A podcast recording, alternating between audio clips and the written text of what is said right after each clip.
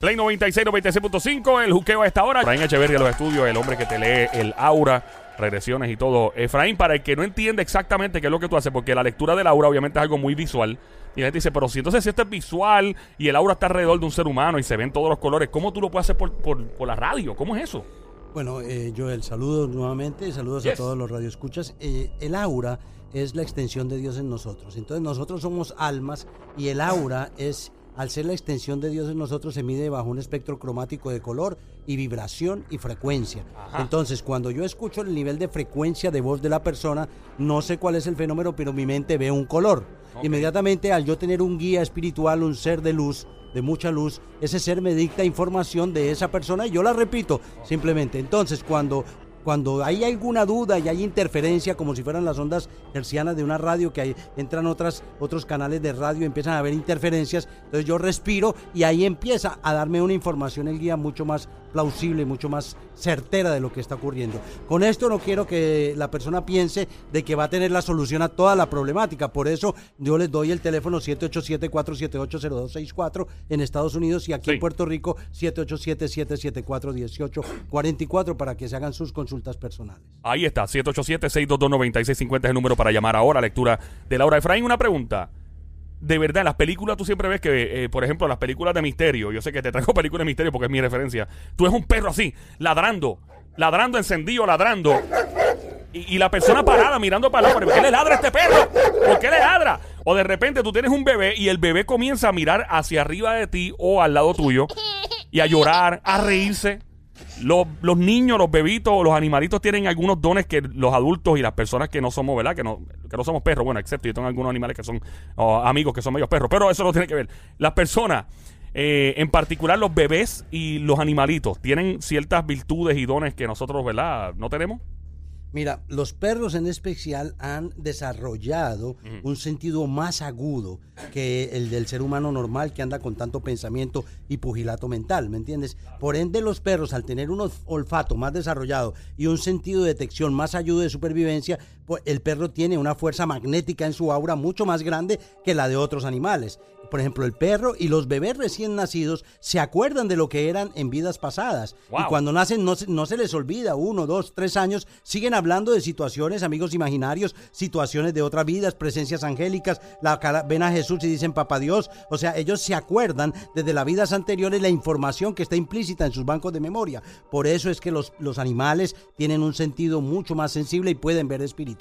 Y los bebés, desde luego, tienen la sensibilidad abierta y pueden ver con mucho más facilidad. Ese tercer ojo lo tienen más despierto pueden ver con más sensibilidad lo que hay en su entorno. Muchos niños, usted los ve como bebé, que parece que estuvieran soñando, y dicen, la gente dice en el argot popular, ay, este, eh, tiene un angelito, un bebé angelito, un querubín que le está hablando, y no es tan lejos de la realidad. Los querubines existen, son ángeles, yo les llamo los niños de la luz, son seres angélicos con alas, con alas y esa y hay niños y hay ángeles de dos alas, de cuatro alas y de seis alas. Eso la gente común no lo sabe. Nosotros que estamos en esta investigación paranormal y que tenemos cierta capacidad podemos ver esas energías y esas energías son reales. Los niños pueden ver ángeles a la misma forma que pueden ver energías espirituales. Por ejemplo, yo les cuento que cuando yo era niño, yo tuve apegado casi hasta los 17 años una entidad no humana. Era un ente que parecía un murciélago y yo lo veía continuamente, me atormentaba y me volvió muy rebelde. Y yo veo que los niños necesitan tener su aura limpia.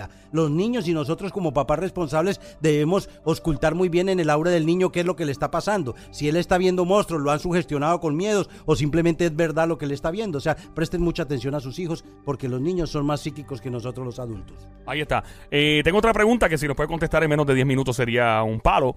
Eh, en las películas, vuelvo, vuelvo a usar referencia a las películas. Pero a veces tú ves que nace un niño. Esto, esta, esta contestación viene pronto. Nace un niño y el niño nace malo en las películas, como la, la historia de Damián de The Omen, que el famoso 666 en la cabeza porque es el anticristo y todas esas cosas. Hay niños que nacen malos o se hace uno malo. O sea, hay niños que nacen con maldad, sí, no. ¿Qué se puede hablar sobre eso en menos de 10 minutos? Mientras tanto, vamos a las llamadas telefónicas. Es la línea por acá, 787, yep, 787-622-9650. ¿Con quién hablamos por acá, lo? con Marga. Marga, dame tu fecha de nacimiento, Marga. 819-57. 819 el 57 Marga, la energía suya es una energía, está un poco roja y rosada su aura. Hay un hueco en la parte de arriba de una situación que ocurre con un hermano suyo que cuando usted tenía como 18 años trató de hacerle algo, subirle la falda, tuvo una falta de respeto y poca vergüenza a su hermano con usted. Y esa energía quedó implícita en su mente, pero usted lo perdonó, ¿no? Usted soltó esa situación. Eso ocurre mucho y los padres deben, deben estar alerta hasta con los hijos que están en despertar hormonal con las niñas más pequeñas.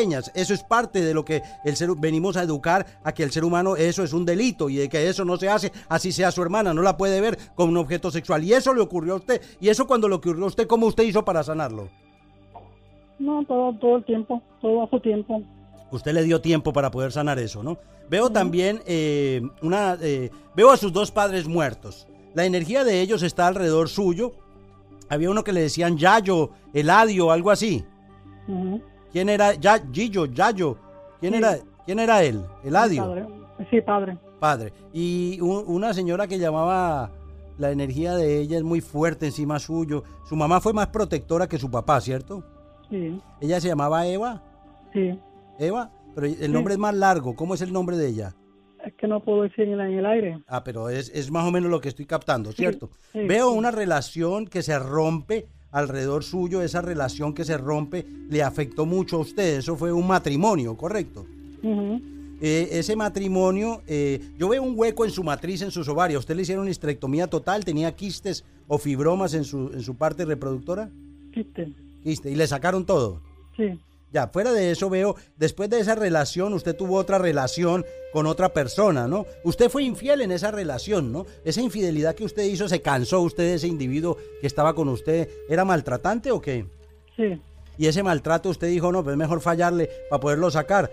Y p- pensó que esa era la forma más, más, si se ha dado cuenta, yo veo que hay ciertas manchas café al lado izquierdo de su aura y manchas de tristeza y manchas de dolor. Veo una persona alrededor suyo casado estuvo con usted y también la dejó. Se le ha hecho difícil después de esa infidelidad con su esposo a usted poder sanarse. Tiene primero que perdonarse por los hechos porque ya no puede lo- llorar en leche derramada. Es importante entender la causa concreta y tabra- trabajar, reflexionar y pedir consejo a las fuentes superiores, o sea, a Dios Padre y a las energías superiores, para que usted se dé cuenta que tiene que soltar ya eso. El peor problema que usted tiene es la culpa y el temor. Veo un señor, me diga el nombre de Cristóbal Colón, ¿quién es él? No, se llama Maduro. Bueno, no es Colón, pero me llega el nombre de Cristóbal Colón, o sea que debe llamarse Cristóbal. La energía... No, no, Maduro. Maduro, bueno, la energía de ese señor está ahí alrededor suyo, y, pero es un señor ya grande, grande, un señor ya de 75 años, 80 años, él está, ah, eh, eh, eh, esa relación se rompió, ¿cierto?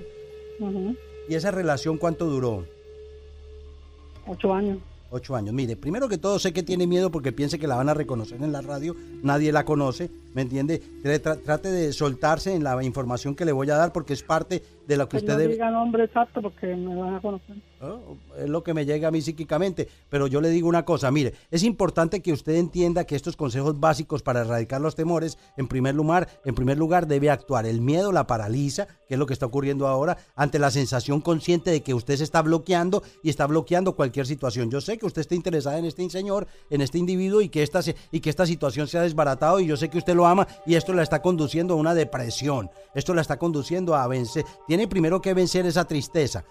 Vencer en la tristeza es entender que usted necesita darse la oportunidad de recibir consejos, utilizar herramientas para transmutar ese dolor interior. Porque eh, es, es ya un hombre hecho y derecho, usted es una mujer hecha y derecha y tiene que empezar con una función metabólica corporal porque está teniendo deficiencias de litio, está accionando su cerebro y puede entrar en una depresión aún mayor. Analice a continuación las causas psíquicas de lo que le predisponen esa tristeza. Primero, el afán de perfeccionamiento usted en su relación, pero si se da cuenta se mete con un hombre casado y este hombre casado está casado. Dios no le va a poner un hombre casado a usted para que esté con usted. Eso es lo primero que tiene que analizar. Segundo, que a usted le pertenece por derecho de conciencia una relación que sea un hombre soltero. ¿Por qué se tiene que aferrar a una persona casada que no no le va a poder dedicar el tiempo. Es simplemente algo meramente físico y emocional porque usted siente una conexión con él muy fuerte, que es lo que usted siente. Ese amor que le da, esa ternura que le da, es lo que no, no la deja a usted entender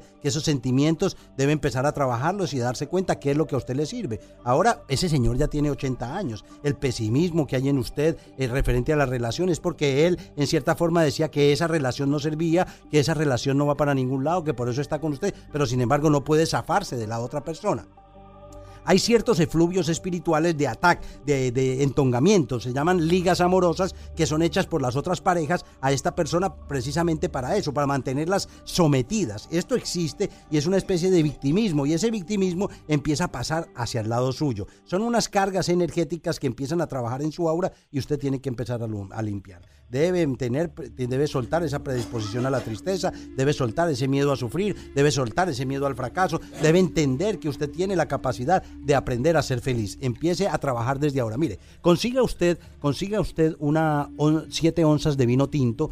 Eh, ponga una foto suya, no una foto del señor, una foto suya sola. Póngale siete cuarzos y 77 centavos de dólar. Haga una invocación como si ese fuera el santo grial. Una onza, eh, siete onzas de vino tinto, eh, siete cuarzos y la foto suya y 77 centavos de dólar para que nunca le falte la parte económica, la parte material. Y decrete que a usted le pertenece por derecho de conciencia la felicidad. Un error común en usted consiste en buscar su felicidad afuera, afuera. Y la felicidad ya existe en su interior. Cuando usted tiene una actitud de felicidad, usted decreta equilibrio y bienestar. Y ese equilibrio y bienestar llega a usted. No necesita una media naranja, porque una media naranja y otra media naranja son dos medias naranjas. Nunca será una naranja completa. En realidad, la felicidad depende del buen uso que se hace, de lo que se tiene y de la manera en encarar los acontecimientos que están pasando en su vida. Por eso le aconsejo de que usted es dueña de sí misma, que domine esos sentimientos, esos pensamientos, que cada vez que le llega un pensamiento de ese señor obsesivo, con fijación y compulsivo, decrete, yo soy la fuerza activa de Dios estableciendo el orden divino en mi vida,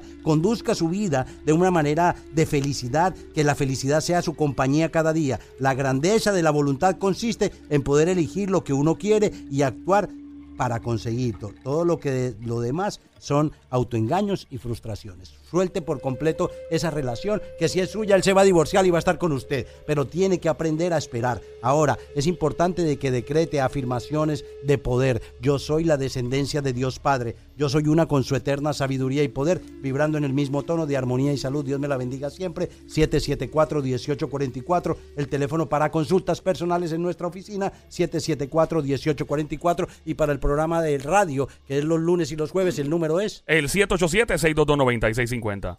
787-622-9650. Eh, tenemos más llamadas, pero tengo una pregunta muy importante para Efraín. Efraín, en las películas, vuelvo y uso de referencia a las películas, pero no tengo otra opción. Y, aparte de que es una película icónica, eh, se llama The Omen, es una película bien vieja, eh, marcó la, la vida de mucha gente eh, de misterio y habla de la llegada del anticristo, ¿verdad? Y del niño que le busca los tres seis en la cabeza y todo ese tipo de cosas. Y he visto documentales donde se ven niños que nacen malos, que, niños que, que nacen con instintos asesinos, niños que nacen con una maldad increíble. Eh, obviamente aquí entra el debate psicológico de que si la gente pues nace mala o se hace mala, pero realmente puede nacer un niño con, con un espíritu de maldad. ¿Es posible eso?